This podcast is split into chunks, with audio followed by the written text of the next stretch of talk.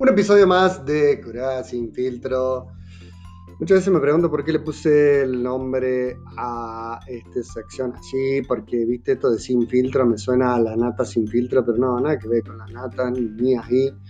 Eh, pero bueno, estoy pensando en cambiar un poquito la modalidad del podcast. Eh, quiero recibir ideas de los que los escuchan, porque me gustaría por ahí entrar en temas tabú.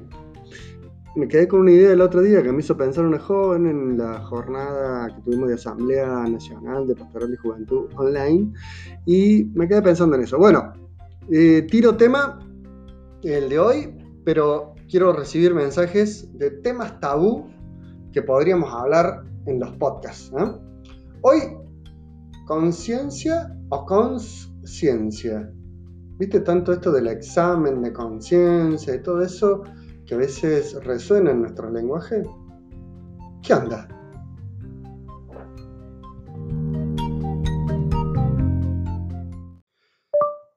¿Qué es la conciencia? Conciencia, conocimiento que el ser humano tiene de su propia existencia, de sus estados y de sus actos.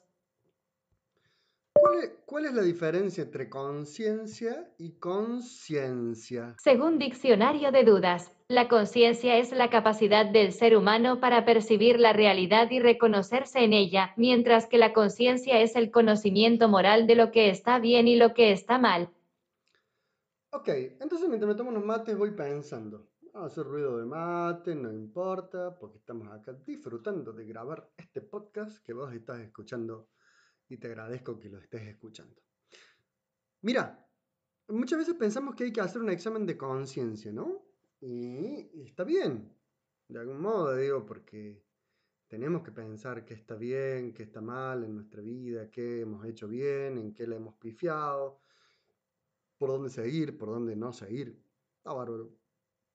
Pero si hacemos un examen de conciencia, mira, le vamos a preguntar a Google.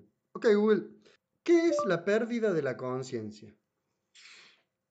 Según Hospital Clinic Barcelona, la pérdida de la conciencia es una pérdida parcial o completa de la percepción de uno mismo y de todo aquello que le rodea.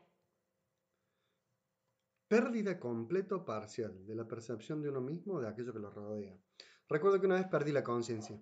Eh, tuve un accidente que en realidad nunca supimos cómo fue porque perdí la conciencia casualmente. Eh, iba en la bici y bueno, aparecí en la casa donde estaba y con, bueno, hecho pomada y nunca supimos si fue alguien que me chocó o fue que una pérdida de conciencia por un estrés eh, según los neurólogos, cuando me analizaron la cabeza, descubrieron que no tenía nada, como ya lo sospechábamos desde un principio. Pero mm, es, rarísimo sentir que uno pierde eh, el conocimiento de una etapa de la vida, ¿no? Eh, esto fue, calculo que una media hora, una hora, no sé cuánto fue, que, yo perdí la, la conciencia en ese momento. Pero también pensaba, ¿no? Nosotros como iglesia a veces no perdemos la mirada de, la realidad, a veces no, hasta incluso te diría, sacamos la mirada de la realidad y nos aislamos sin mirarla, sin querer contemplarla. Y no es sin querer queriendo, sino por una acción de autopreservación, pero también una especie de autoaislamiento por temor a la realidad. Más de una vez he notado que, que yo caigo también en esto, ¿no? Hay cosas que me generan temor. Me genera temor que el otro pueda mirar las cosas de un modo distinto como yo las miro y que eso pueda resultar amenazante a mi existencia. ¡Wow! Sí, pero está bueno decirlo. Porque quizás esos son gran, uno de los grandes, eh, qué sé yo, por así decirlo, problemas de, la iglesia, pero también hay que decir la verdad, ¿no? Más de dos mil años, es la única institución que ha sobrevivido a tantas, tantas, tantas eh, crisis, a tantas épocas históricas, ¿no? Escuché una vez eh, alguien muy sabio, ¿no? Que nos decía, eh, la iglesia es la única institución que es capaz de integrar en sí mismo las contradicciones. ¿Qué sé? Detrás de la iglesia eh, o detrás de la palabra iglesia hay muchas eh, contradicciones internas, ¿no? Incluso hay gente que, por ejemplo, te defiende la vida eh, con pañuelos y todo, pero no hace nada por el bien digno de la otra persona. Como quienes sí, ¿no? Pero hay quienes no. O hay quienes eh, te dicen, bueno, sí, yo soy muy abierto, muy receptivo, todo, pero en su casa no se habla. Y si él o ella no tienen la última palabra, no dejan hablar a nadie. La iglesia, viste, hay gente, somos gente rara, hay que aceptarlo. No, no, no somos muy autocríticos, ¿no? y más de una vez eh, vamos integrándonos en comunidades donde nos sentimos cómodos, pero a veces eso se puede convertir en pequeños guetos que no son capaces de examinarse a sí mismos. Ah, eso sí, le pedimos a los demás que hagan examen de conciencia, pero estaría bueno hacer un examen de conciencia. Mira, en este podcast yo te invito a esto, mira, no pensemos que la iglesia son los otros, sino la iglesia sos vos. Sos vos que te estás tomando el mate, como yo estoy tomando mate en este momento, o vos que vas andando por ahí. ¿Y cómo te percibís vos en tu existencia como iglesia? Porque eso también está bueno pensarlo. La iglesia no es algo externo a nosotros.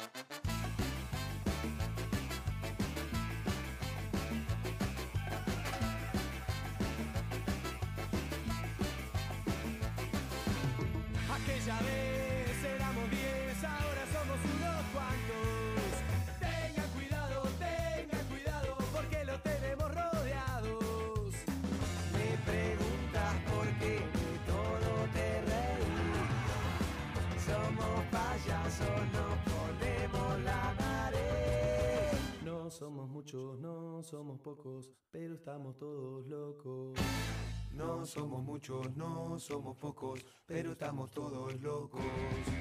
No somos muchos, no somos pocos,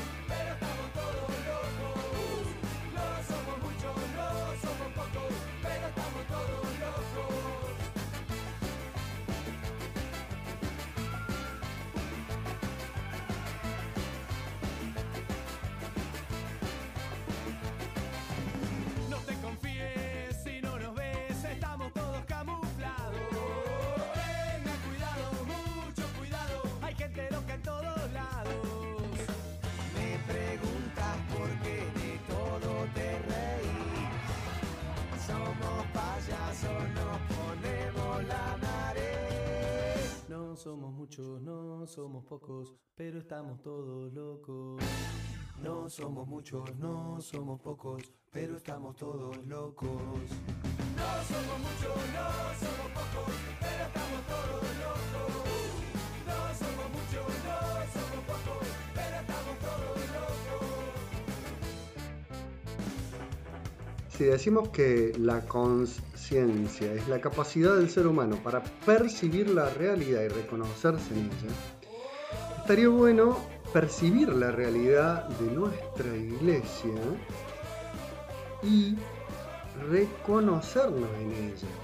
Porque hay una gran tensión en muchos movimientos, en muchas decisiones, en muchas cuestiones eclesiales, como percibir a la iglesia como algo separado de la sociedad, ¿no? Mira, si vamos a documentos eclesiales, qué sé yo, por ejemplo, hay un documento del Concilio Vaticano II que se llama Lumen Gentium y otro que se llama Gaudium et Spes. Y hay algunos que dicen, bueno, yo soy de este equipo, yo soy de este otro, pero en realidad los dos documentos hablan de la iglesia en sí misma. Uno se concibe como la iglesia mirándose a sí misma y la otra como la iglesia en el mundo. ¿Puede estar la iglesia fuera del mundo? No. Entonces hay que repensarnos.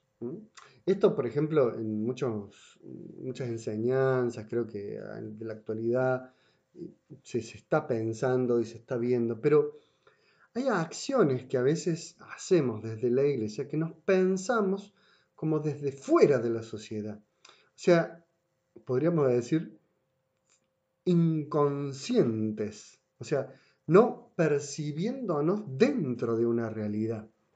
Incluso hay decisiones, por ejemplo, de horarios, de estilos, de formas, de lenguaje, que voy a decir, che, esto se entiende solamente en un grupo selecto y cerrado que no lo entienden otros. Entonces, parece que deberíamos, no, deberíamos no, no me gusta la palabra deber. yo quiero sacar, me habíamos puesto un propósito hace un tiempo de sacar la palabra deber ya le voy a eh, aclarar eh, en otro podcast este temita del deber, que es un tema interesante. Pero me parece que hacernos autoconscientes de la realidad en la que estamos nos puede ayudar muchísimo a autopercibirnos como iglesia desde otro lado que no nos veníamos percibiendo.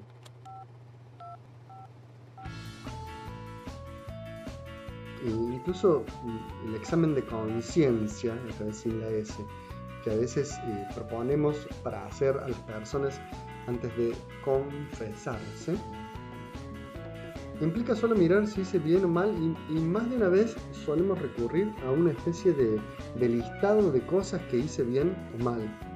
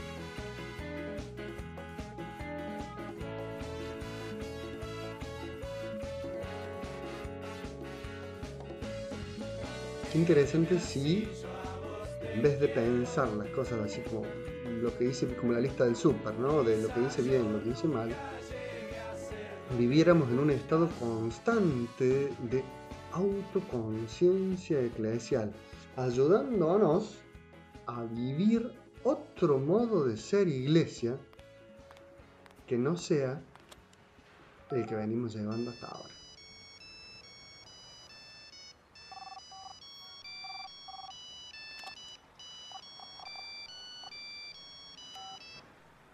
Yo no digo eh, que yo tenga la posta de cómo tenemos que ser como iglesia. Pero hay cosas que realmente no nos animamos a aceptar hacia adentro de la iglesia porque no nos hacemos conscientes de la realidad en donde estamos.